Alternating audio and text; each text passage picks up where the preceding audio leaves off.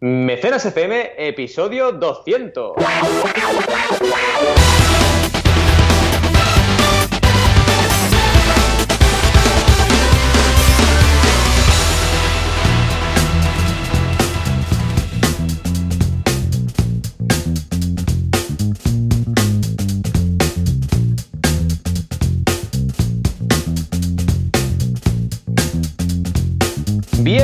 Bienvenidas a Mecenas FM, el podcast donde hablamos de crowdfunding. Ya sabemos, todas las semanas estamos aquí, Joan Boluda, consultor de marketing online y director de la Academia de Cursos Online para Emprendedores, boluda.com, y Valentía Concha, consultor de crowdfunding. Caramba, 200 programas, Joan, ¿qué te parece? Madre mía de Dios, esto merece un fuerte aplauso. Claro que sí, claro que sí. Eh, 200 programas, eh. 200. o sea, mira que se dice rápido. 200, mira qué rápido. ¿Qué te pero, pero tanto trabajo. Aquí eh. compartiendo. Buah, sí, y además súper bien. O sea, nos lo hemos pasado de coña, que es un podcast súper, súper, súper divertido. Lo decías tú también el otro día en la charla de del evento, ¿no? Que realmente es un podcast que haces porque te apetece, ¿no? Exacto. Y eso se, nota, se nota siempre. Este, el de los del fin de semana, si no ya no los haría ni en fin de semana, porque claro, ya me explicarás tú. Pero sí, fíjate que tanto a veganismo que hago los domingos como este de aquí, cuando y cuando hagamos el podcast de cosas de viejunos también, ah, son porque te apetece. Es una forma de decir, hombre, pues mira, me despierto un poco antes, voy, hago cuatro cositas, hablo con Valentí y luego, pues mira, ya enfoco el día, ¿no? Yo creo que esto es clave. Hablando de conversiones, eh, Claro que evidentemente van pasando cosas, ¿no? Porque la gente nos escucha y, ay, es que te he escuchado en mecenas, ¿qué tal? Ay, es que hacemos una campaña, o sea, vamos generando realmente Totalmente. el que la gente haga campañas de crowdfunding, ¿no? Pero es lo que decías, no es una conversión directa que digas, ostras, eh, estoy consiguiendo, monetizando este podcast, ¿no? No. Pero bueno, eh, es porque te apetece y porque en mi mm. caso, en mi caso, uy, que le he liado. Has, roto algo, has roto algo. ¿Qué has hecho? ¿Qué has roto? Ah, vale. Ahora vendrá Carmina, te va a canear. ¿Qué iba a decir? no, pero fíjate que, claro, por ejemplo, Crowdays también surgió a raíz de esto. O sea, y toda la gente que te, que te ha conocido, que me ha conocido a través de esto, también luego que habrán sido clientes tuyos. No es de, ay, contacto para ser cliente porque te he conocido, pero sí que te conocen, van escuchando y el día que montan una campaña dicen, ay, pues se lo voy a comentar a Valentí. O sea, a raíz del podcast han surgido muchas otras cosas, has venido tú a mi podcast y estoy seguro que muchas de las campañas que has hecho a nivel profesional y has guiado han venido indirectamente de este podcast, seguro, pero seguro, seguro, seguro. Totalmente, totalmente. En fin, que la verdad es que son 200, estamos de celebración, por eso también hemos decidido hacer una escaleta especial donde hablaremos de las claves del crowdfunding. Tú y yo, mano a mano, iremos destripando un poco esas claves y lo que decíamos, la filosofía de este programa también es rebobinar y repasar claves que a veces damos por sentadas en mecenas. Sí, señor. Y creemos que es importante hacer un poquito de retrospectiva y que la gente diga, vale, ok, eh, vamos a repasarlo el ABC, ¿no? Un poquillo. Efectivamente, sí, sí, porque más que, bueno, hay muchas noticias, y muchas cosas, pero más que ah, comentar tres campañas como hacemos, bueno, las campañas que hacemos normalmente, lo que vamos a hacer es eh, repasar esos básicos del crowdfunding que deberías eh, analizar si vas a montar una campaña cuando lo estás montando o cuando lo has montado. Totalmente. Y además, eh, importante también, eh, trabajaremos lo que decimos, algunas noticias y la duda, eso sí que lo dejamos. Y aprovecho también para decir que eh, si tenéis cualquier sugerencia sobre escaletas, sobre cómo lo hacemos, etcétera, la podéis dejar siempre. Ya sabéis que a nivel de programa también nos escuchamos cualquier sugerencia que tengáis, nos enviáis dudas y esto nos encanta, pero también, oye, imagínate que decís, es que nos gustaría que hablaseis también de plataformas monográficos, o nos gustaría, pues oye, comentadlo y así también tomamos nota, porque nosotros vamos, porque nos gusta hablar de campañas, siempre vamos a por las campañas, pero hay muchas cosas que comentar. Así que súper abiertos a que nos comentéis lo que queráis a nivel de, de escaleta, ¿no? Totalmente. En fin, ¿Qué te parece? Vamos a por las noticias, que tenemos tres noticias interesantes. Claro que sí, venga, adelante las noticias crowdfundicas eh, de la semana. Que por cierto, el otro día me pasaste también un crowdfunding, ¿cómo era? El que me pasaste. Es verdad, crowdfunding. Me, habían enviado un, un, correo y habían puesto crowdfunding. ¿Qué crowdfunding. Es, que, eh, es que no deja de sorprenderme. En fin, venga, va, noticias.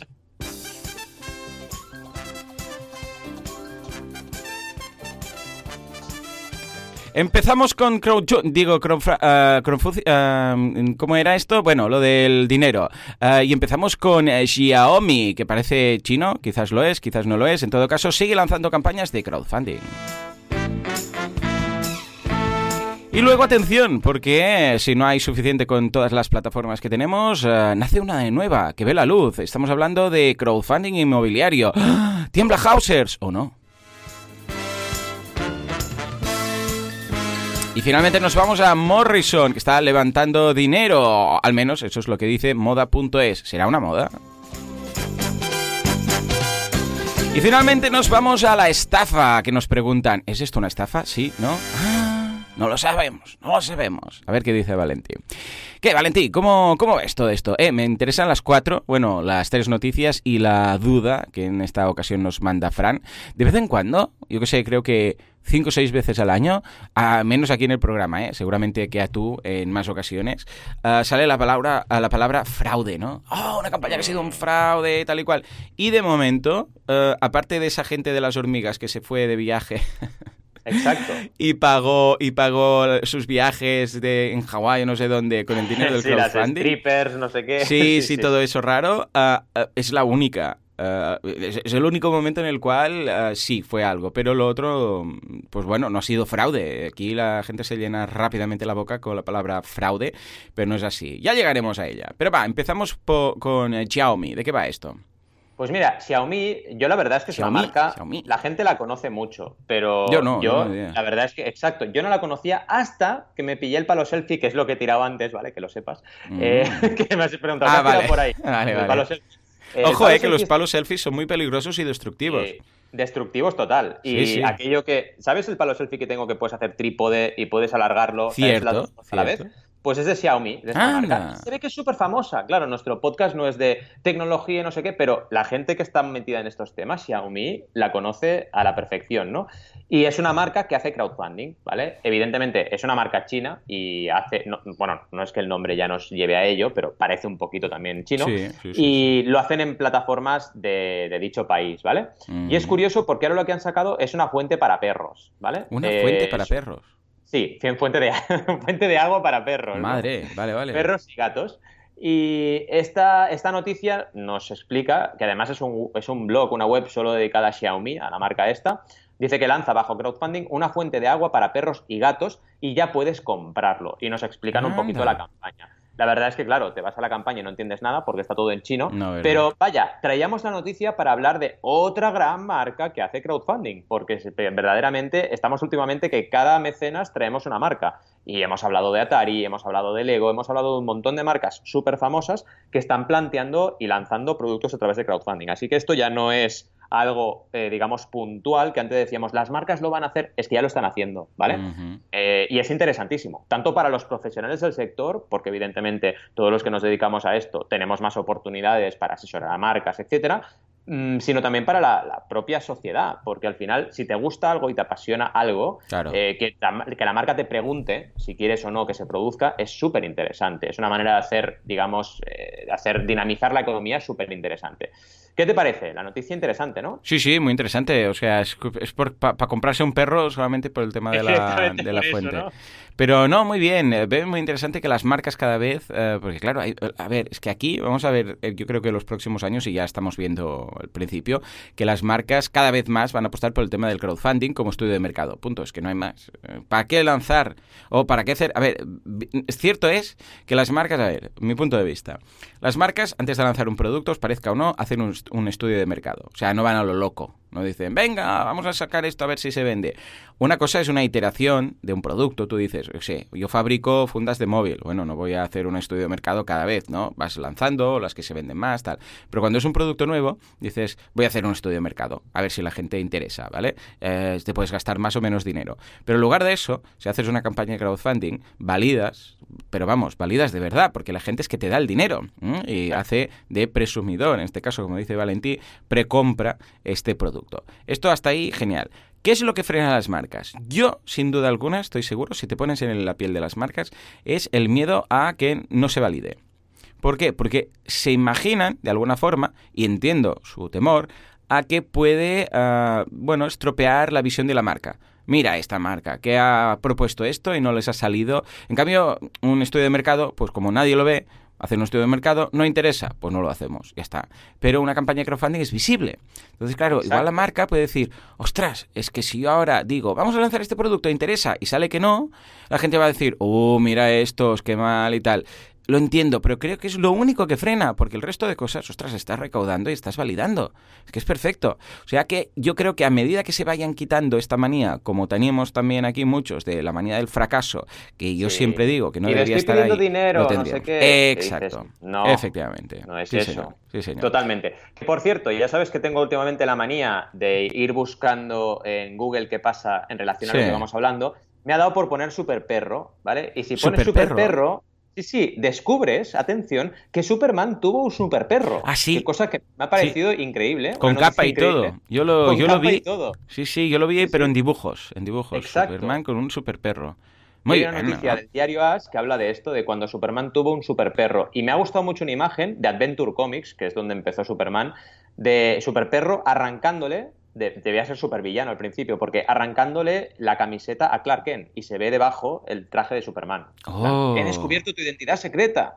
Y era de ¿eh? Krypton, era un, perro de Krypton que vino y claro, tiene superpoderes, ¿no? Por, claro, lógica. Es verdad, es que cualquier kryptoniano que baje a la Tierra tiene superpoderes. Esto mola, ¿eh? Lo de Superman. Se ha explicado en alguna ocasión por qué los kryptonianos y los eh, humanos se parecen extremadamente mucho igual, son idénticos.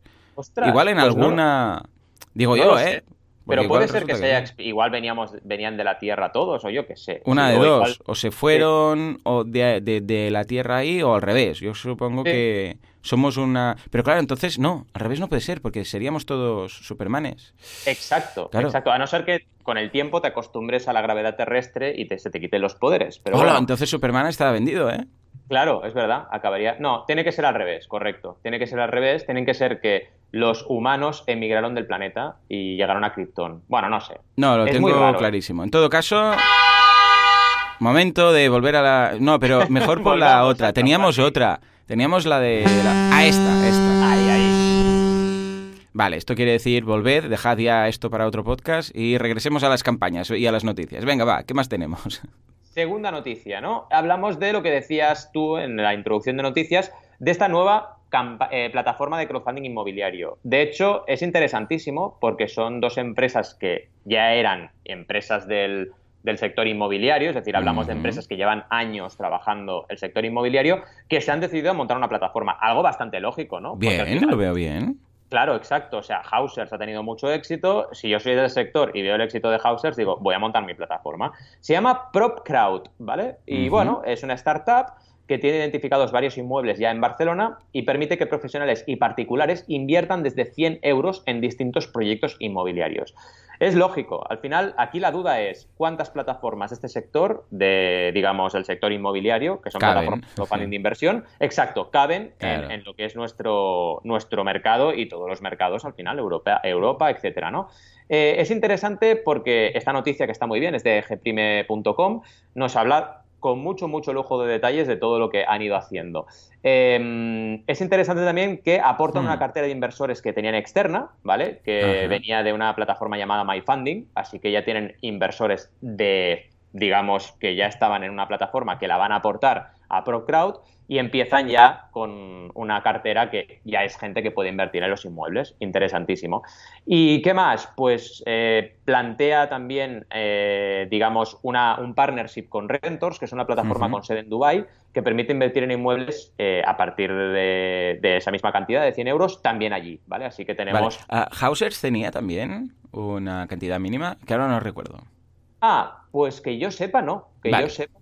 Bueno, 100 euros tampoco es que sea nada muy prohibitivo. No, no, no, no, no. La que recuerdo que tiene cantidad mínima seguro es de Crowd Angel, que tiene un ticket de 3.000 euros como mínimo, que es muy alto, ¿vale? Sí, sí, sí. Pero yo al final pienso que la filosofía ganadora, eh, a ver, con todos los respetos, ¿eh? porque de Crowd Angel funciona muy bien, pero creo que es importante eh, abrir un poco, porque lo que hace CrowdCube es algo, para mí, lo mejor que puedes hacer, que es de permitir que cualquier persona invierta en cualquier plan, campaña campaña de crowdfunding, desde incluso 10 euros, porque hay campañas que te permiten 10 euros. Allí lo que tienen en Crowdcube es un límite flexible, tú lo pones como creador, así que te puedes encontrar con 10, 500 o 1000, depende de la campaña. ¿Qué te parece esta noticia? Muy bien, o sea, todo lo que sea animar a la competencia, porque ya sabemos que la competencia ayuda, aunque cuando te salga un competidor digas, mm, pues maldita competencia, es cierto que la competencia hace que todos mejoremos, ¿no? Entonces, en este caso lo veo muy bien y lo que dices tú, a ver cuántas caben. Si es que el tema básicamente es decir, es un mercado que está en pañales, es un mercado que está verde, es un mercado que vamos a ver cómo aumenta y cómo aparecen nuevos players. Pues escucha, esto es lo que hay, no vamos a poder mm, pararlo. De hecho, es bueno para el sector. O sea que ahora es básicamente ver cuánta gente cabe y cuáles son las... De hecho, yo estoy seguro que aquí van a ir apareciendo más y más plataformas y de la misma forma que hemos visto que en plataformas de crowdfunding de recompensa algunas ah, superan este primer momento, algunas cierran y, ¿por qué no?, algunas se pueden llegar a fusionar. Aún le falta tiempo, pero lo veremos sin duda, sin duda. Sí, sí, de hecho ha pasado, por ejemplo, en el crowdfunding de donación, que GoFundMe se lo ha llevado todo. Ha empezado a absorber plataformas y ha absorbido todas. CrowdRise, la antigua de Indiegogo, ¿te acuerdas? Generosity. Ah, sí, la ha absorbido, también. No sabía. Sí, la ha absorbido GoFundMe. O sea, GoFundMe lo tiene todo ya. Y ha pasado. Y yo estoy contigo. Yo creo que habrá... A ver, a, ver, no será un winner takes it all, pero habrán pocas plataformas por cada tipo de crowdfunding que van a quedar operativas. Al final es, bastante lógico. el volumen llama al volumen, no hay más. Mm. Siempre, ojo, siempre van a quedar las verticales, van a quedar, ah, yo qué sé, pues los crowdfundings propios de cada, yo sé, de una asociación de protección de animales y tal y cual, que van a hacer sus campañas, todo esto lo vamos a ver, sin duda. Pero las grandes, en este caso, pues van a ser unas pocas, van a ser 10, 12, más o menos, y luego habrán esas específicas, ¿no? Hay muchas, por ejemplo, hay la, nunca hemos hablado de esta, la de Totsuma, por ejemplo. La de Totsuma, es ah, verdad. que claro, es muy específica, es un tipo de campañas de la zona geográfica de aquí de Cataluña y tal. Y bueno, juegan otro papel. Es decir, escucha, tenemos nuestro nicho, estamos ahí, salen los números para nosotros. Además, hay una empresa detrás que tiene más proyectos y eso va a funcionar, ¿no? Y luego también habrá algunas que no tienen ni ánimo de lucro. O sea, hay algunas que es que no se quedan ni porcentaje. Y esas están ahí simplemente pues como un extra de una empresa que hace otro tipo de cosas y hace esta la labor social. Y estas van a mantenerse, claro. Total, total porque tienen más vías de monetización. Totalmente. Eh, exacto.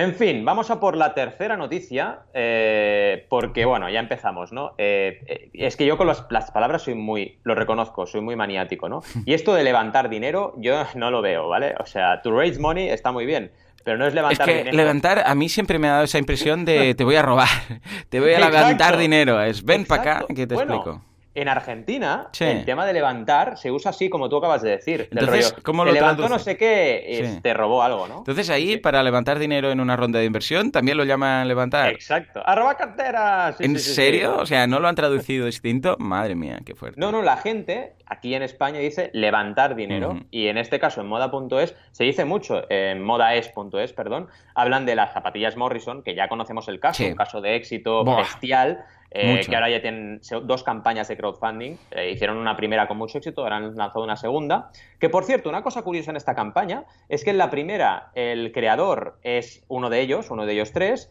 y en la segunda han hecho otra, otro usuario en Kickstarter y han hecho el creador con Morrison. Cosa que, mm. no sé, me parece desaprovechar una oportunidad de sí, No. ¿Por qué lo habrán hecho? Mismo. No lo sé, dentro de un mismo usuario ya les contactaré y se lo preguntaré porque realmente me interesa y si ha sido un tema de que Kickstarter no les ha dejado cambiar el usuario, lo veo muy mal por parte de Kickstarter, porque al final esa flexibilidad deberías tenerla, ¿no? De usuario persona, usuario empresa, si lo necesitas por algún motivo y está justificado.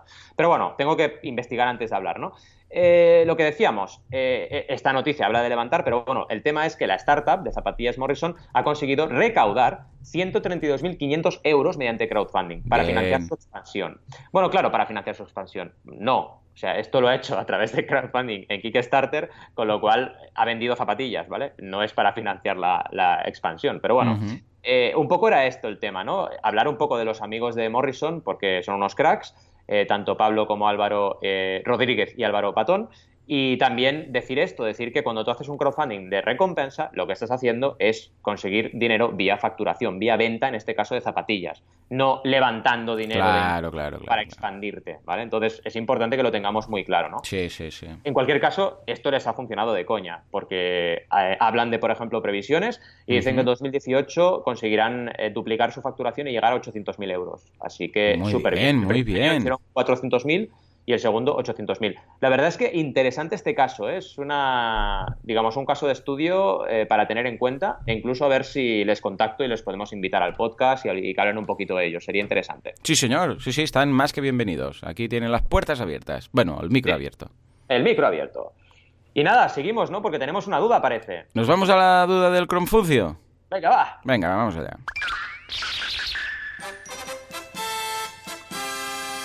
A ver, ¿cuál es la duda del Confucio en este caso que nos manda Fran? Porque veo ahí fraude, fraude, fraude, estafa, estafa, fraude. Cuéntanos. Eh, hombre, la verdad es que en este caso Fran va bastante bien acertado. He estado investigando, ¿eh?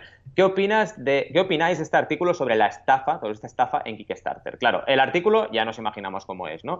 Eh, shataka.com, desde aquí eh, muchos besos. pero bueno, hablando de, de esto, ¿no? De eh, Super Screen y el peligro de Kickstarter. Más de 18.000 personas afectadas y 2,5 millones de dólares estafados. Estafados, eh, ya es una estafa. Bueno, hay que ver, porque eh, esto de Super Screen, os explico, básicamente es, tú tienes tu pantallita en el móvil y estás viendo lo que te dé la gana, pues además tienes una tablet, una tablet que se conecta con tu móvil y te hace de pantalla externa, ¿vale? Algo que realmente se podría solucionar con una app, eh, lo solucionan con un periférico, con un dispositivo, ¿vale? Entonces tienes esta tableta eh, que valía 99 dólares en precio de campaña y lo que hacía era conectarse con tu, hacerte de segunda pantalla de tu móvil y podías ver lo mismo que veías en tu móvil, pero ampliado, básicamente, ¿no? Eh, resulta que, bueno, que la gente no ha recibido su recompensa, ¿vale? Entonces ya estamos... Exacto. Eh, ya estamos, pues, todas las noticias alrededor, pues hablando de fracaso, hablando de fraude, hablando del peligro de Kickstarter. Está bien, no digo que esté mal, está bien hablar de los casos como este en los cuales hay problemas. Pero cuidado con la palabra fraude. Tú lo decías con mucho acierto al principio, porque depende. Hay que ver si esta gente se ha gastado el dinero mal y ha habido una mala gestión. Eh, y no lo han hecho con mala fe. Entonces, fraude no es, es que se han equivocado invirtiendo. Eh, se han tenido un problema con los proveedores, que también puede ser, que ellos lo hayan hecho todo bien, pero el proveedor les haya fallado por algún motivo y hayan tenido pues un problema, se hayan enganchado porque han encargado una serie de materiales y luego no les han llegado. Por ejemplo, puede ser otro tema. Eh, hay muchos motivos por los cuales un proyecto puede estar con estos problemas y lo hemos visto centenares de veces. Llegar a eso, a decirlo fraude, pues no es correcto. De hecho, hay un estudio que habla de, verdaderamente el fraude, el caso de, de Ant Simulator, decías tú, y otros casos, que eso sí que es fraude, pero es un 2% de las campañas. Es, una cantidad ínfima. Como fraude hay también en gente que vende cosas sin crowdfunding y después no las envía. Ahí está, lo mismo. Y igual, me gusta, me gusta una cosa porque no podía pasar este programa, el número 200, sin mm. detectar una mala palabra escrita, o sea, crowdfunding mal escrito. Y cuando vas bajando te encuentras variaciones, un destacado de Shataka de otro anuncio, de otro, de otro artículo de Shataka que dice 11 proyectos de crowdfunding ah, que consiguieron financiarse pero después fracasaron. O sea que está mal escrita la palabra en el artículo, ¿no? Dices, vale, vamos bien, ¿no? Madre mía. Pero bueno, eh, un poco el tema era este. He estado investigando lo que os decía sobre el caso y a ver, eh, evidentemente si te vas a comentarios hay 7.600 comentarios de gente que dice no he recibido ni recompensa. ¿7.000? 673, sí. Claro, es una campaña que recaudó 2 millones. Claro, claro, claro.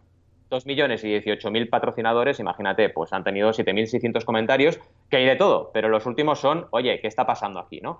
Eh, si te vas a actualizaciones, otra cosa interesante para ver cuándo acabó el proyecto, esto lo puedes ver en actualizaciones. Te vas bajando y ves cuándo acabó, ¿vale? Y acabó, ojo, el 20 de abril de 2017, ¿vale? Entonces, yo creo que de momento podemos estar en un caso de retraso, no de fraude, porque ha pasado un año eh, y Pero poco, a ver, ¿vale? ¿por qué aquí los eh, creadores no se pronuncian? No se han Ahí está, ahí está. lo que veo, exacto, el problema, porque la gente es así, o sea, la gente, mucha gente descuida la campaña y tampoco lo hace con mala fe, directamente pasa de Kickstarter. Y claro, la gente aquí va comentando los mecenas no contestas y eso es fatal. Pero a veces esta gente acaba entregando, ¿eh? Pero simplemente tiene un problema de comunicación y no lo hace correctamente. esto es de lógica, de primero de GB, tío. O sea, si simplemente, hey, chicos, esto se retrasa, lo que sea, vía mail, vía campaña, vía actualización, vía lo que sea.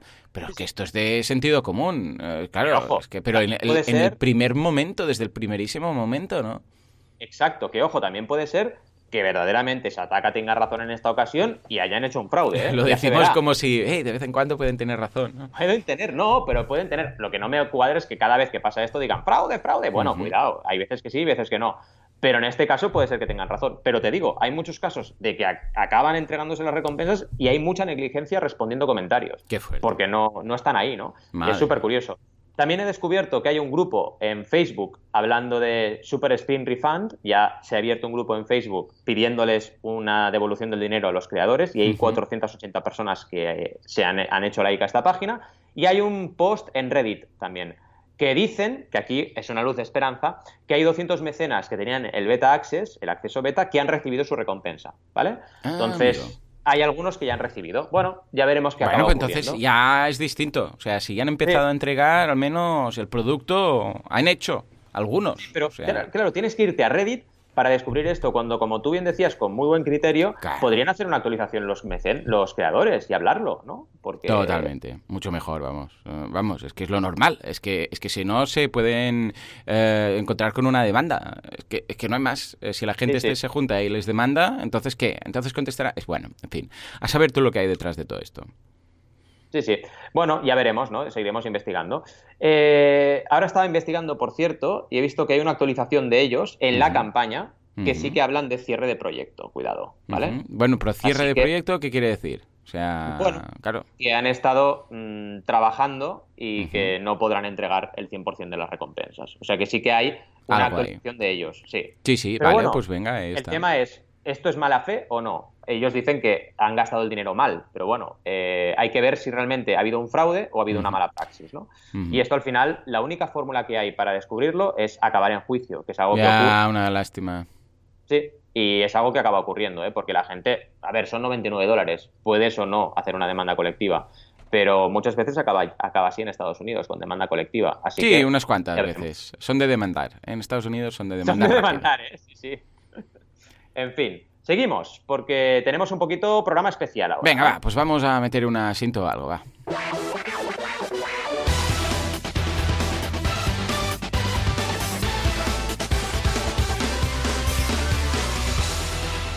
Ah, hola, ¿qué tal? Soy el señor Confucio. He venido hoy, por primera vez, después de 200 programas, aquí, a Mecenas FM. Hola, hola. ¿Qué tal? Por, por favor, aplausos, aplausos. Hombre, pero usted no nos puede pedir aplausos, porque sí. Sí, sí, por favor. Bueno, a ver, Juanca, aplausos.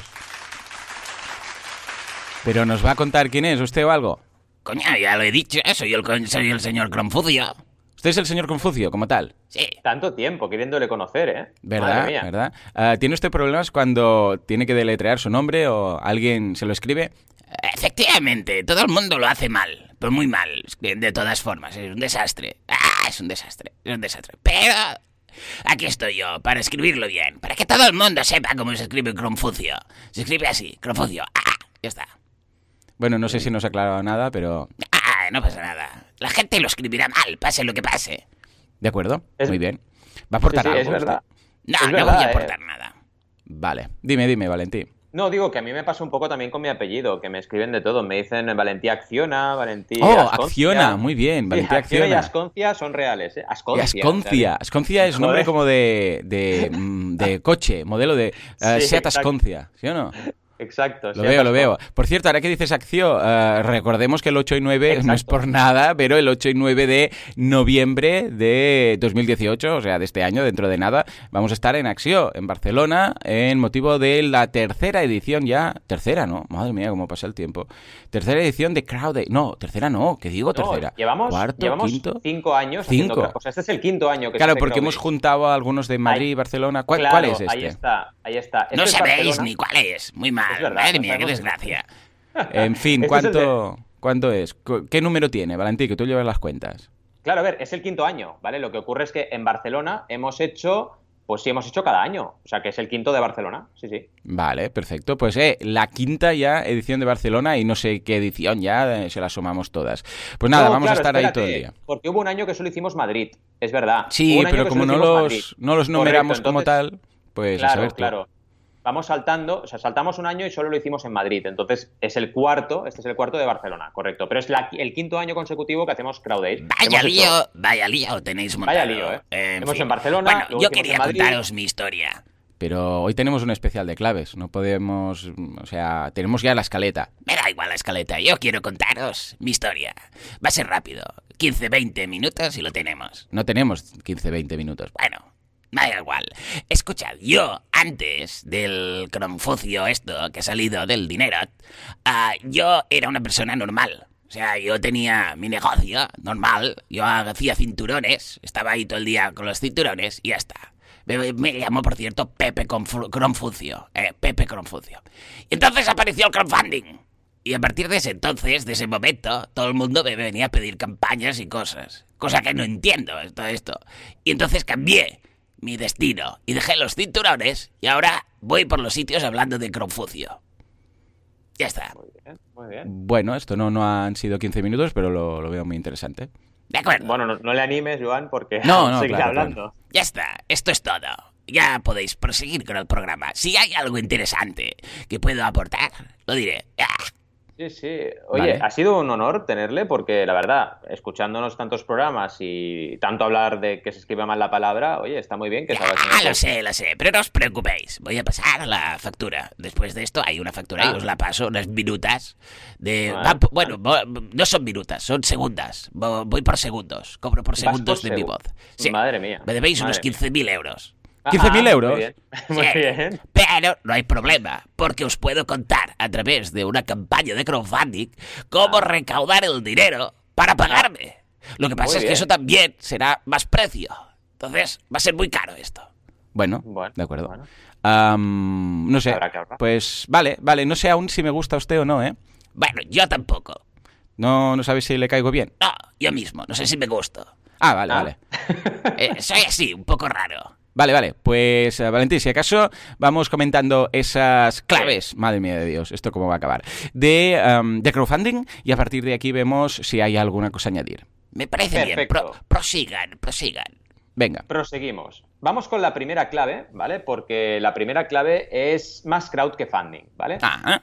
Y queríamos hablaros de los datos, de un poquito el mercado y sobre todo en especial Kickstarter, para que nos situemos un poco en lo que hmm. es importante. Pensad que Kickstarter está ya en 4 billones de dólares, o sea, 4.000 millones de dólares, bueno, está en 3.965.000, o sea, está ahí, ¿vale? 4.000 que les quedan dos telediarios para llegar a 4.000, ¿no? Con un millón de dólares al día, os imaginaos, quedan pocos días. De hecho, seguramente estarán por encima. Eh, pero fijaos en otros datos, que es lo que la gente no se fija. Están en 49 millones de aportaciones. 49 millones de aportaciones a la plataforma Kickstarter, ¿vale? 49 millones, wow. Claro, es que esto es mercado, esto es crowd y esto es marketing, cantidad de gente que ha aportado. Y 5 millones eh, de patrocinadores, de mecenas, han aportado a más de un proyecto, ¿vale? 5 millones de personas ya. Así que esto es mm, un dato también súper interesante, ¿vale? Eh, a nivel de cuántos usuarios que hayan aportado tiene Kickstarter, porque puede ser que tenga un usuario que no ha aportado nunca, eh, son 15.382.000 usuarios patrocinadores, usuarios mecenas, ¿vale? Súper, súper interesante también este dato, porque al final son eh, muchísimas personas, muchísimos usuarios que cuidado, no penséis ahora que es subir a Kickstarter y nadar en dinero porque hay mucha gente aquí que aporta. No, cuidado, o sea, tienes que tener tu propia estrategia. Es lo mismo que Facebook, siempre pongo el mismo ejemplo. Facebook son 2.000 millones de usuarios, pero eso no significa que cuando creas una página en Facebook tengas toda esa audiencia seguro directa, ni mucho menos, ¿vale? Importante que lo tengamos en cuenta. Eh, interesante también por categorías los datos que nos lleva, ¿vale? Hmm. En proyectos publicados totales son ya 422.642 proyectos publicados. Madre mía de Dios. Casi nada, ¿vale? Y si nos vamos un poquito a categorías, es muy curioso ver esto porque la gente suele decir, Kickstarter es tecnología y nada más que tecnología, ¿no? La gente lo tiene muy, no sé por qué, lo tiene muy sesgado ahí. Bueno, sí sé por qué, porque los proyectos de tecnología son los que más dinero recaudan. Entonces, como siempre nos ponen los que más recaudan de dinero por delante, pues parece que son los más importantes.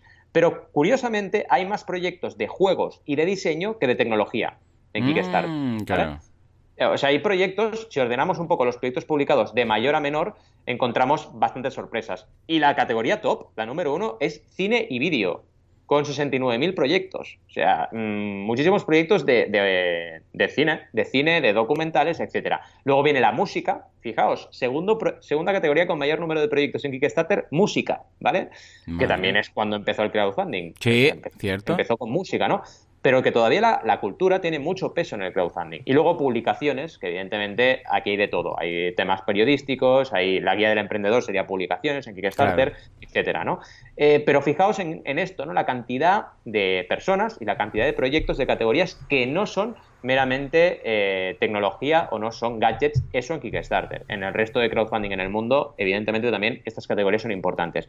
Si nos vamos un poco a categorías emprendedoras, pues tecnología, evidentemente, diseño, porque puede tener también objetos de diseño, comida, porque podemos estar hablando de, por ejemplo, eh, proyectos veganos con comida vegana, eh, también eh, suplementos alimentarios, que hay muchos, restaurantes, también tenemos moda, también tenemos fotografía, aquí también puede haber máquinas de fotografía, o sea que no solo es fotógrafos. Así que hay muchas categorías de proyectos emprendedores, pero las culturales son las que más volumen se llevan todavía hoy en día. ¿no? Eh, curioso también, y este dato es importante, la ratio de éxito. ¿no? Pensad que de esta cantidad de proyectos financiados, que son 420, perdón, lanzados, que son 422.642, solo se han financiado con éxito 152.586. ¿vale? Así que es un porcentaje pequeño. Ya sabéis que Kickstarter siempre está por debajo del 39% de éxito. Sí, bueno, porque han jugado esto ya directamente. aceptamos todo y bueno, si vemos que hay algo raro ya lo quitaremos, pero en principio aceptamos todo. Cambio, ¿por qué Berkami duplica esa cifra? Ah, más que duplica, porque están ahí mirando todo lo que entra. Pero claro, es ese punto de dices, ¿qué hago? ¿Como plataforma que entre todo porque voy a facturar más aunque tal y cual? ¿O directamente no le digo que, no, que, prefiero ah, tener un ratio cercano al 80%? Como tienes tú, que estás sobre el 80% más o menos de consecución de éxito, si no recuerdo mal. ¿Tienes los números por ahí tuyos? Sí, 80, estoy en 80%, ahora. Pues ahí está, un 80%, pero claro, mm, con una... Simplemente descarto esos que veo que, que quizás no van a salir o que realmente no van a salir, los quito. Con lo que eso lo hace mejor o peor plataforma, es que es muy... Bueno, depende. Deberíamos analizarlo bien, pero es que, claro, ellos pueden decir, eh, sí, un 39 dices, ¿no? En estos momentos, 39. Sí, un 39%, a veces 39, incluso. Sí, pero resulta que en número absoluto de campañas hemos hecho, yo qué sé, 100 veces más que el resto. Exacto, exacto, o más. Es que, es que también eso me sorprende, ¿no? La gente habla mucho de, otros tipos de crowdfunding, pero a nivel de número de usuarios y de número de campañas, no hay nadie que le sople a Kickstarter, nadie porque es que es una bestialidad. O sea, es, la plataforma más grande del mundo en, estos, en este sentido. Y la gente no, habla de esto. Y me parece sorprendente porque tú y yo, que tenemos el gorro del marketing, decimos, es que esto es lo que vale oro. Lo que vale oro son los usuarios y, cómo están interactuando en esta plataforma. ¿no?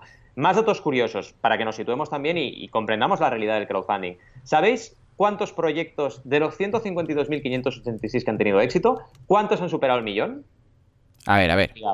322. ¡Ostras! Solamente esos han superado el millón, ¿no? Aquí yo a veces tengo clientes que, con todo el cariño y el amor, ¿eh? Cuando empezamos parece que recaudar un millón sea fácil, ¿no? Sí, porque he visto una... Sí, bueno, pero es que, ¿sabes cuántos, qué porcentaje? Es que es, ínfimo. O sea, 322 de 152.000, que son los que han tenido éxito. Pero si coges el ratio de 322 del total, que son ya 460.000 proyectos, es, vamos, irrisorio, ¿no? El, gran monto de, recaudación van de un dólar a 10.000 dólares. Ahí es donde están la gran mayoría de proyectos que tienen éxito, ¿vale? De 1 a, a, a 10.000, ¿vale? De 1 a 10.000 es donde hay más proyectos. Y otro dato curioso, ya para acabar esta fase, sería el, porcentaje que recaudan los proyectos que fracasan mayormente, que se quedan entre el 1 y el 20%. Es decir, la gran mayoría de proyectos que fracasan recaudan menos del 20%, que son 167.000 hmm. de un total de 265.000. O sea, más de la mitad se quedan por debajo del 20%. Acordaos de esa maravillosa regla que hoy repasaremos, que es la 30-90-100. Es decir, cuando te quedas por debajo del 30% en esa primera semana, vaya, estás fastidiado, ¿eh? Ya, estás fastidiado y es lo que se ve en los datos de Kickstarter a nivel macro. ¿Qué te parece? Aportaciones del terreno marketing a todo esto.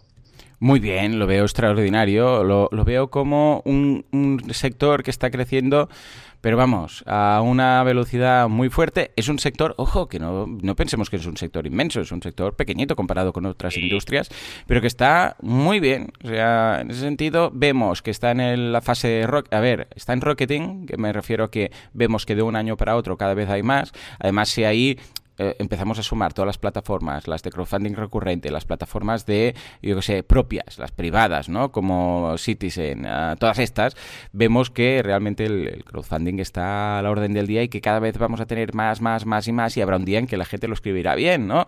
Pero de momento vemos que es lo que se llama en cualquier startup o sector el momento rocketing, que es cuando hay una aceleración muy fuerte en cuanto a números. Y esto lo podemos ver en cualquier eh, plataforma. ¿eh? ¿eh? vemos que durante los, yo sé, ah, era el caso de Berkami, creo que, me, que nos contaban, que el último año igualaron facturación de, todo lo que llevaban desde el principio, o algo así, o mm. era el año anterior. O sea, que vemos que realmente cada vez ah, como una progresión exponencial, cada vez hay más y más y más campañas. Pero habrá un momento, ojo, que esto, no, no estamos aún en ese momento, ¿eh? pero habrá un momento en el cual eso empezará a ir un poco más en declive y veremos cómo ese crecimiento se va parando. Falta, ¿eh? Mucho, pero ya, me, ya avecinamos que será la, el crowdfunding ha muerto, el crowdfunding es no sé qué, ya desaceleración, frena... Es, no, perdona, se está sentando. Eh, y esto lo veremos, yo calculo que en, yo sé, pues de uno a cinco años veremos que la gente, claro bueno, veremos muchas cosas, ¿no? Pero veremos eh, también esa desaceleración. o sea que muy bien, muy bonito. Un sector en la carrera, se va a acabar descremando el mercado, ¿no? En el sentido de que habrá, eh, la gente hará campaña, la gente que realmente lo necesite. No todo el mundo allá lo loco. ¿Quién necesito dinero? Crowdfunding. No, que esto no es un crédito. Y esto va a pasar cada vez menos, ¿no? Lo que tú dices, se va a madurar el mercado hasta el punto de que habrá eh, menos campañas, pero mejores. Y esto, de hecho, está empezando a ocurrir, ¿eh? Porque cada vez la aportación, la recaudación promedio aumenta. Eso significa que la gente lo hace mejor, ¿no? Pero hay mucha gente que ya no lo hace. Perfecto, es que ya va bien, ¿eh? Se trata de eso también, de que se vayan haciendo campañas cuando realmente es necesario y se hacen bien, ¿no? En fin, seguimos. Ahora vamos con los tipos de crowdfunding, digo de crowdfunding. Cuidado que no lo diga, que igual ah, Escucha, si quieres decir mal mi nombre, no hay problema, ¿eh? lo podemos hacer. Ah, ¿qué pasa? Es que te voy a cobrar por cada vez. Ah, ¿Cuánto cobra? ¿Usted cobra? 8 euros. Es una tarifa muy reducida. 8 euros cada vez que alguien lo dice mal. Exacto. Y por curiosidad, cuando lo dicen bien, 15 euros. Ahora empiezo a entender las cosas. Entonces yo, yo ya estoy arruinado. O sea, con la cantidad de veces que he escrito crowdfunding, ¿y cuánto le debo a usted, señor? 8.375.402 euros con 3 céntimos. ¿Pero cómo 3 céntimos? ¿Por qué esos 3 céntimos? Si usted no ha dicho precios de céntimos, eran números redondos. Esos 3 céntimos los he añadido yo. Ah, bueno. Muy bien. es que una vez lo pensó muy fuerte. Ah, vale, vale, vale. Entonces lo he añadido. Yo creo de todas formas, eh, piensa que son 8 euros cuando lo dicen mal. Y de allí que todos los artículos y toda la gente lo diga mal, le sale más barato. Esto, ah. esto es el, el, el cáliz de la cuestión. el motivo. Ya ves, ¿quién lo iba a decir, eh? Nunca lo hubiera pensado. ahorrarse dinero. Claro, claro. Ahora entiendo por qué los periódicos buscan formas de decirlo mal. Muy bien, muy bien. Pues ahí está. Madre mía, hemos desentrañado el misterio. ¿eh? Ah, para, eso he venido. Después de 200 programas os lo habéis ganado. Y ahora os paso las facturas. Vale, vale, muy bien. Bueno, ya está. Ya pues tengo que cerrar. En fin. Vamos a los tipos de crowdfunding. Eh, hay cinco, ojo, yo defino cinco, ¿vale? Digo, lo digo con toda la humildad del mundo, porque hay gente que dice que son cuatro, pero bueno, yo os explico el motivo. Siempre, siempre hay ese. que sí, es uno o dos. Sí, sí, pero no, la, verdad es que, exacto, la gente no, no lo acaba de pillar eh, lo que yo os voy a decir ahora, a ver cómo lo veis. Eh, el tipo de crowdfunding se define por el retorno, ¿vale? Si tú como retorno tienes un producto, servicio o experiencia, ¿vale? Pues es un crowdfunding de recompensa, el de Kickstarter, ¿vale? Si yo soy un artista y quiero sacar un disco y vendo el disco anticipadamente, recompensa. Hasta ahí claro. El criterio entonces, ¿cuál es? La naturaleza del retorno, ¿vale? Lo que yo devuelva, según lo que yo devuelva, habrá diferentes tipos de crowdfunding, porque así es como se mm, generan las tipologías de las cosas, ¿vale? Pues vale, empezamos con recompensa. Segundo tipo, inversión en la inversión que ocurre. El retorno es un retorno de la inversión, un retorno financiero. ¿Qué hace la gente aquí? Pues pasa a ser un socio en el capital de una empresa. exacto. ¿Vale? Y el retorno, pues es básicamente lo que tú pongas en la campaña que vas a devolver a nivel de ROI, a nivel de, por ejemplo, puedes hacer retorno vía dividendos, es decir, oye, en los próximos años voy a repartir dividendos de los beneficios que tenga, o planeo tener una salida para los inversores porque hay otro posible comprador de nuestro capital que es una empresa más grande, lo que sea, pero lo planteas en tu campaña y la gente tiene un retorno de la inversión. Ese sería el primero de los dos crowdfundings financieros que hay, ¿vale? El segundo es el de préstamo. ¿En qué se diferencian? Hombre, básicamente que en el de préstamo la gente no entra en tu capital, ¿vale? La gente no dice, me quedo un trocito de tu capital, me quedo participaciones. No, lo que hace la gente es invertir vía préstamo, es decir, te ceden un dinero, te lo prestan y ese dinero tienes que devolver más un tipo de interés, ¿vale? Así que el retorno sigue siendo financiero porque tú tienes que devolver un tipo de interés, pero no se queda en capital tuyo, ¿vale? Ese es el conocido también como crowd lending. Llevamos tres. Vamos al cuarto, ya lo conocéis, el de donación, no podíamos dejarlo, ¿vale? Hay gente que me hace mucha gracia porque une crowdfunding de recompensa y donación en un tipo, ¿no? sí, ¿por qué? Bueno, es que son distintos. O sea, el de donación, normalmente, migranodearena.org, eh, GoFundMe, no hay recompensa, no la hay. O sea, directamente es yo dono por la causa, ¿vale? Porque es un santuario vegano y quiero donar dinero. Perfecto porque es una causa humanitaria, porque ha habido un desastre en tal ciudad del mundo y quiero donar, ¿vale? Pues donas dinero. Son donaciones puras y duras. Y aquí sí, desgravables con todas las letras, ¿vale? Y aquí no hay recompensas. Pero ¿qué ocurre? Y aquí viene el quinto tipo. Es que hay un híbrido, ¿vale? Hay un híbrido que es un crowdfunding de donación por recompensa. Y no es que me lo haya inventado yo, es que existe. ¿Vale? Tenemos dos plataformas que son referentes, que se llaman Omaze y Pricio, y lo que hay aquí es, oye, yo por ejemplo participo en una campaña de George Martin, de Juego de Tronos, y resulta que el señor, de George el señor George Martin dice, si tú participas, vas a poder salir como personaje en mis libros, recompensa. O te voy a enviar eh, una postal de John, eh, de John Stark eh, también firmada, John Nieve, firmada por mí, ¿vale? Recompensa. O sea, está ofreciendo recompensas, pero el dinero no va a George Martin para pagar las recompensas, va a un santuario de lobos. Y esto es un caso real, ¿vale? Sería un híbrido. Entonces, yo por eso defino los, los, cinco tipos, porque este quinto tipo existe y es un híbrido. No es ni donación ni recompensa, sino las dos cosas a la vez, ¿vale? Eh, claro, a nivel de plataformas, eh, os pasaremos en las notas del programa un enlace donde veréis eh, tipos de plataformas, plataformas para cada tipo de crowdfunding, pero bueno, en recompensa tenemos Kickstarter, Indiegogo, Berkami, Goteo, Lanzano, Ulule, etcétera. En inversión CrowdCube, de CrowdAngel, Creo en tu proyecto, ya no, Capital Cell, etcétera. En préstamo tenemos Arboribus, Kiva, eCrowd, etcétera. Donación, Migrano de Arena, que ya lo he mencionado, y GoFundMe. Y donación por recompensa, estas dos que os decía, Omeis y Plicio. En fin, ¿qué te parece esta segunda clave que hemos lanzado? Perfecto. Yo creo que ahora has simplificado mucho más. La gente creo que va a entender bien el tema de, la, de las campañas. Y cierto es, sobre todo, bueno, el tipo de crowdfunding.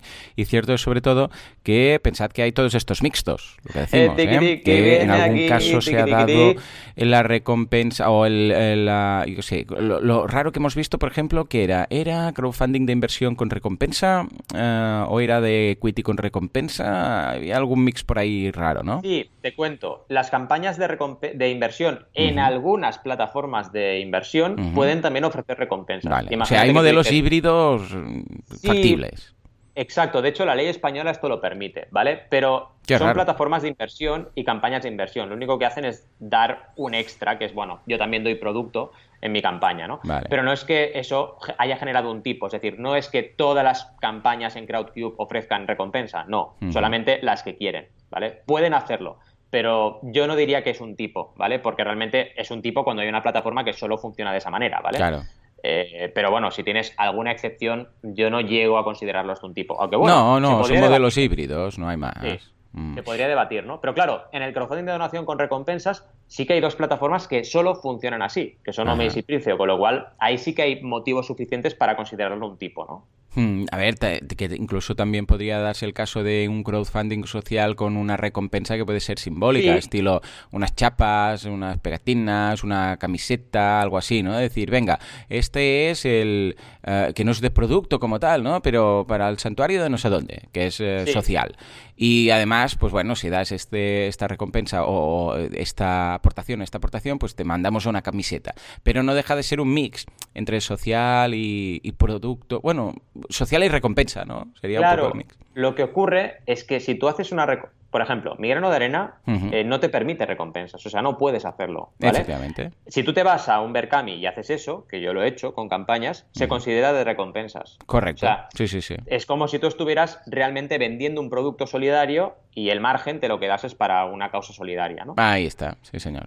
Sí, sí, Pero vaya, al final es lo que tú dices, es verdad, hay grises. Hay grises y hay campañas que, usan diferentes tipologías, ¿no? Totalmente. Estupendo. Eh, otro punto más aclarado. Venga, sigamos. Vámonos a la tercera clave, que son, bueno, vamos a hablar de las primeras reglas de oro del crowdfunding, ¿vale? Mm, no hablaremos muy de ellas, ¿vale? Porque no nos daría el programa, pero sí me gustaría mencionar los, las claves de estas primeras seis reglas, que son las reglas generales del crowdfunding, ¿vale? La primera ya la conocéis, la 30-90-100 es clásica, tenemos que llegar al 30% en 7 días o menos, ¿vale? Eh, si conseguimos esto, nuestra probabilidad de éxito es del 90%. O sea, casi seguro que llegamos a éxito, ¿vale? Acordaos de lo que hemos hablado antes de eh, Kickstarter. La gran mayoría de campañas que fracasan recaudan menos del 20%, ¿vale? Así que detrás, lo que hay detrás de esta afirmación y de esta realidad es la regla 30-90-100. Por contra, si nos curramos la pre-campaña y conseguimos ese 30% en 7 días, cuidado, muy importante, no me digáis, ay, he cumplido la regla porque lo conseguí el día 25. No, no es lo mismo. Tienes que conseguirlo la primera semana, ¿vale? Y a partir de ahí todo va bastante fluido. Mm, son campañas peleonas porque tienes que estar hasta la última semana, pero lo consigues, ¿vale?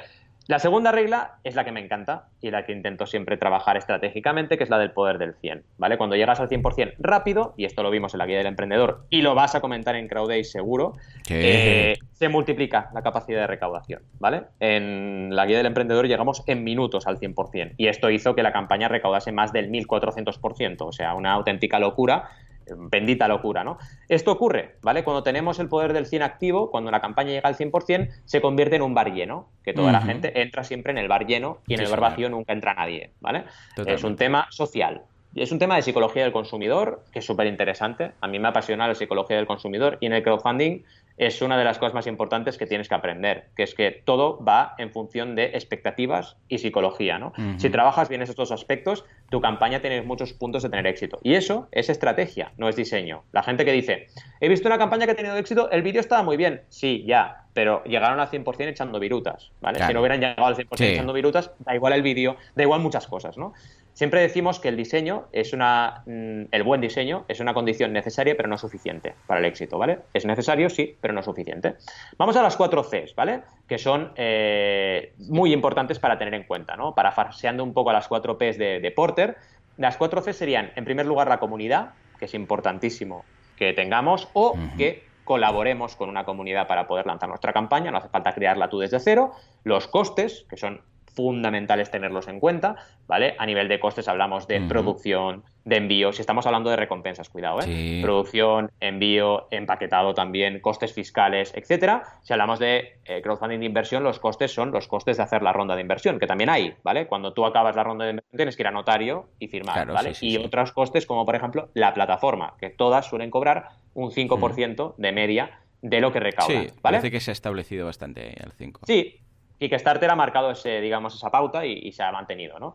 Eh, comunicación, otra C, podríamos con cada una de estas hacer un programa de mecenas, ¿eh? pero bueno, que si queréis lo podemos hacer. La comunicación es importantísimo, ¿vale? Eh, sobre todo a nivel de constancia, lo veíamos antes con los ejemplos de, oye, he acabado la campaña y ya no actualizo. No, tienes que actualizar, tienes que estar ahí contestando. Aunque viéramos en el caso que hemos visto de la duda de, de Fran, de Super Screen, que tú pones en actualizaciones que el proyecto ya no va a entregar recompensas, preocúpate de contestarle a la gente. Es que es tu imagen, ¿eh? O sea, mm. si tú cometes, eh, tienes que cerrar tu empresa y no ha sido un fraude, pero ha sido un cierre de empresa y no contestas a la gente que está quejándose, vaya, mm, al final no te pienses que por haber cerrado la empresa ya está. Tú eres un emprendedor y tienes una imagen que dar, ¿no? Ahí está. Cuidado con eso.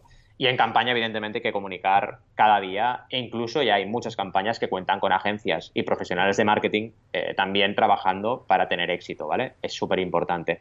Y la última es la colaboración.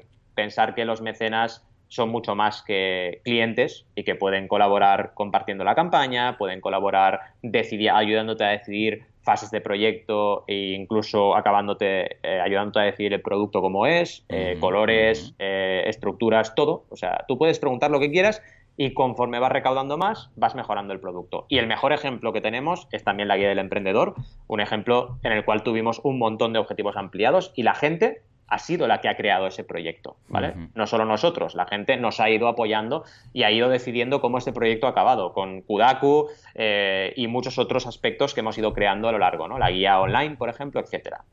Vamos a la regla cuarta, que es la del equipo, ¿vale? Muy importante que las, digamos, los roles de producción de comunicación y de gestión estén cubiertos en una campaña de crowdfunding, ¿vale? ¿En qué sentido? Producción que es de contenidos, ¿vale? Visual, audiovisual, eh, o sea, vídeos, imágenes, GIFs animados. Esa gente tiene que estar ahí trabajando, tiene que haber alguien en el equipo que se dedique a ello o subcontratar, siempre es lo mismo.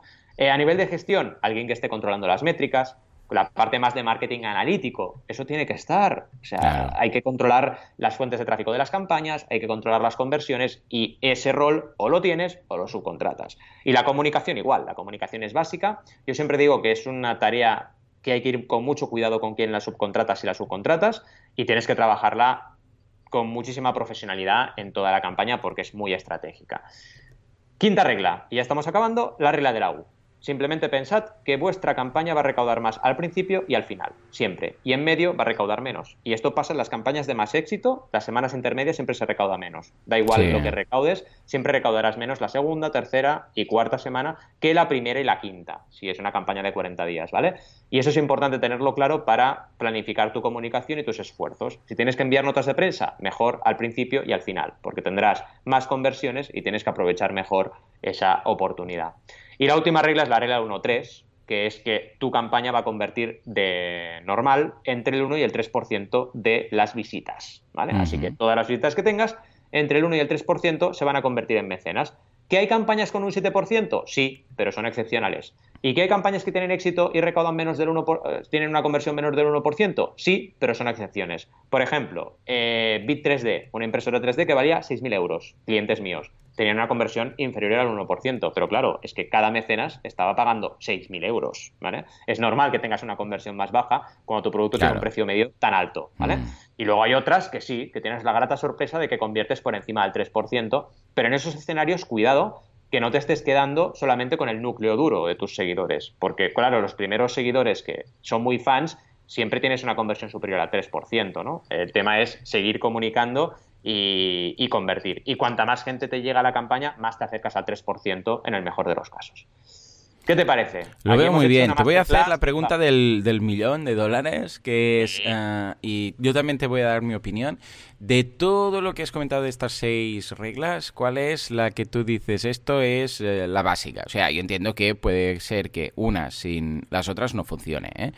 Pero yo creo, y lo doy mucha importancia, y de las primeras cosas que dices, esto es condición sine qua non, un poco. Puede ser que te funcione bien sin, ¿eh? Sin esto. Pero esa que dices, si quitas esta, hay muchos números, ¿vale? Que falle. Ojo, que igual no es la única necesaria, ¿eh? Que igual necesitas varias. Pero esa que dices, ese es el pilar. Para mí, sin duda alguna, supongo que coincidiremos, es la, la primera de las Cs, que es la comunidad. ¿eh? O sea, para mí la comunidad es, eh, sin comunidad es muy, muy, muy difícil que una campaña surja. Puede ser, por supuesto.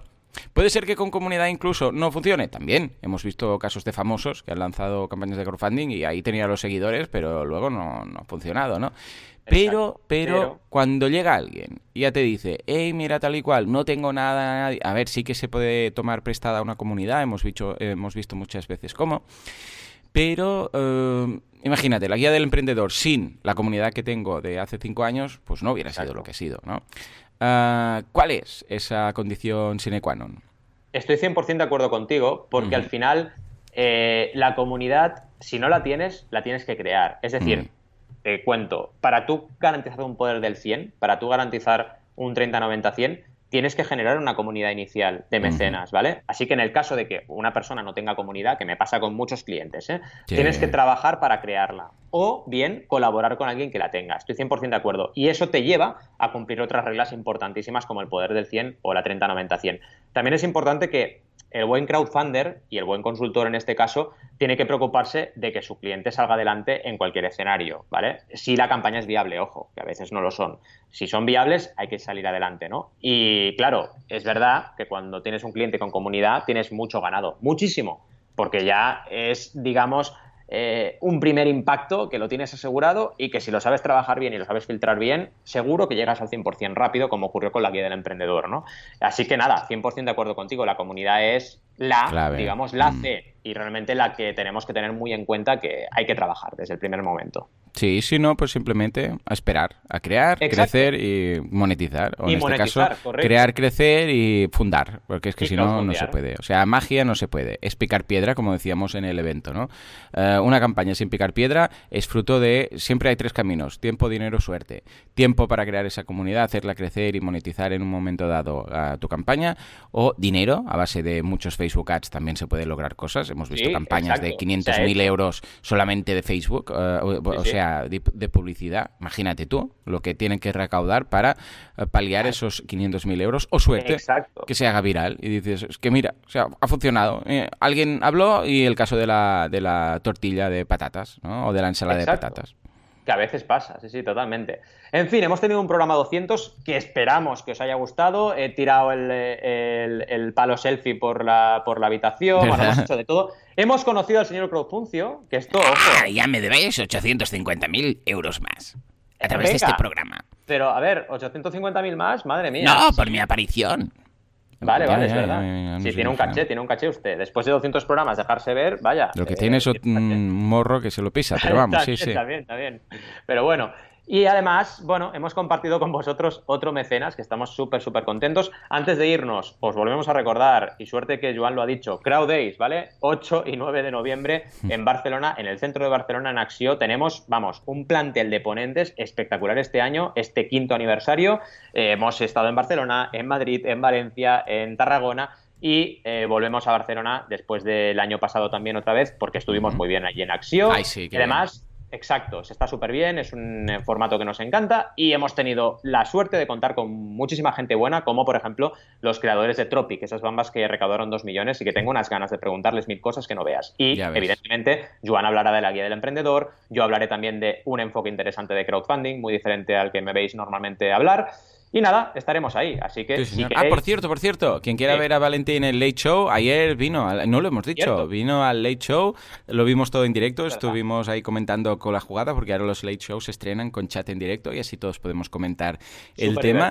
Pues miradlo porque lo tenéis, ¿eh? En boluda.com barra YouTube o barra Late o yo qué sé. Buscadme en YouTube y ahí está, Valentín hablando de crowdfunding. Como, de hecho, lo voy a dejar en, los, en las notas del programa también. Perfecto, voy a apuntar esto es que tenemos tantas cosas, Joan, que al final hacemos el programa y nos olvidamos de hacer las CTAs y hablar de los Qué fuerte, qué fuerte. Esto es lo que nos absorbe y lo que nos gusta el crowdfunding, que hasta nos olvidamos del CTA. Madre mía. no puede ser, no puede ser.